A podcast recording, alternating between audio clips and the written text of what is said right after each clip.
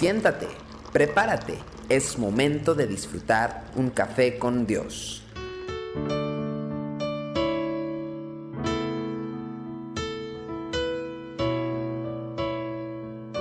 Sean bienvenidos a Café con Dios. Hoy quiero hablar acerca de Segunda de Crónicas capítulo 7, versículo 14, donde dice, si se humillare mi pueblo, sobre el cual mi nombre es invocado, lloraren y buscaren mi rostro y se convirtieren de sus malos caminos, entonces yo oiré desde los cielos y perdonaré sus pecados y sanaré su tierra. Este pasaje, que además de hermoso, es conocido, especialmente cuando estamos atribulados eh, eh, y que es muy necesario para nuestros países ahora en donde estamos con tan castigados con un abuso de poder, de corrupción, que ha diezmado notoriamente los recursos naturales en todos estos países de América.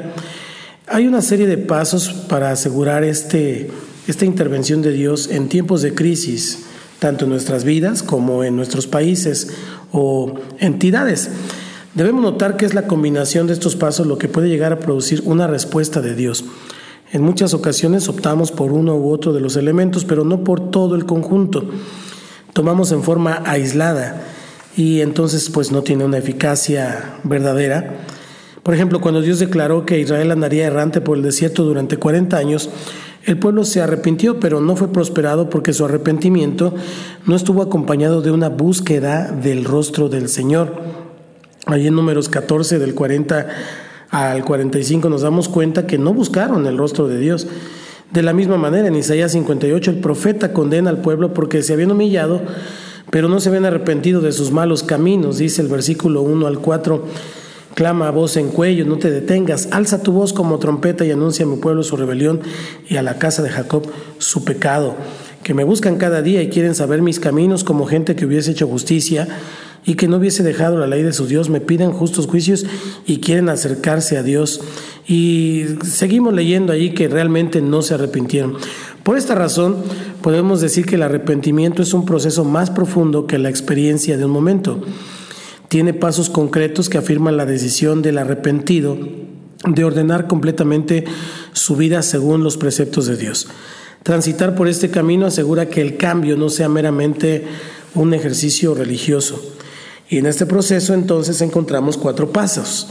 Humillarse, orar, buscar su rostro y volverse de los malos caminos.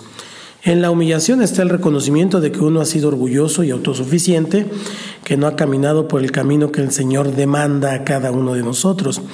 Es admitir los pobre, lo pobre que eh, han sido los resultados de nuestros propios proyectos. Al orar, nos aseguramos que nuestra humillación no sea simplemente una depresión momentánea, le ponemos palabras a nuestros sentimientos y expresamos a Dios nuestra vergüenza por la manera en que hemos vivido, proceso que es saludable además para nuestro espíritu. Luego, buscar su rostro eh, implica una postura de adoración, de contemplación, de meditación, y de esta manera nos aseguramos que nuestro arrepentimiento no esté acompañado eh, por nuestra propia idea de cómo arreglar lo que hemos hecho mal, como lo hizo el Hijo Pródigo. Al buscar su rostro, en realidad cultivamos una actitud de espera para que Él nos guíe por el camino que debemos de seguir. Más que solucionar nuestro problema, nos preocupa restablecer nuestra relación con Él. Y por último, si tenemos certeza que no podemos caminar por el camino que hemos transitado, pues vamos a volvernos de nuestros caminos, eso es lo que dice. Implica que desechemos todo lo que antes hacíamos porque entendemos que es la causa de muchos de nuestros problemas y es una forma de declarar que no volveremos a transitar por esos mismos caminos. Al igual que José con sus hermanos, Dios no se resiste al corazón humillado y contrito. Cuando genuinamente hay un cambio en nosotros, Dios nos oye desde los cielos, perdona nuestros pecados y sana nuestra tierra, sana nuestras vidas. Y eso es algo tan maravilloso que no podemos pagar con nada. Hay un anónimo, un pensamiento anónimo que dice, arrepentirse es mucho más que pedirle disculpas a Dios. Que Dios te bendiga y qué bueno que juntos podemos disfrutar de un café con Dios. Tu amor por mí es más que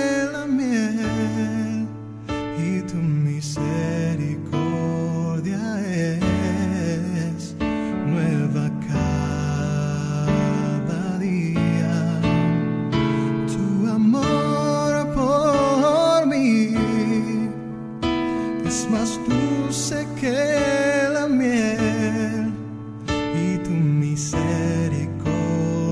es nueva cada día.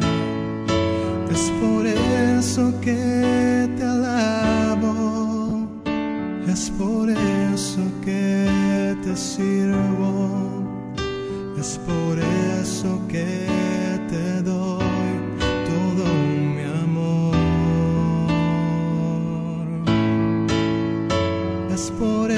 eso que te alabo, es por eso que te sirvo, es por eso que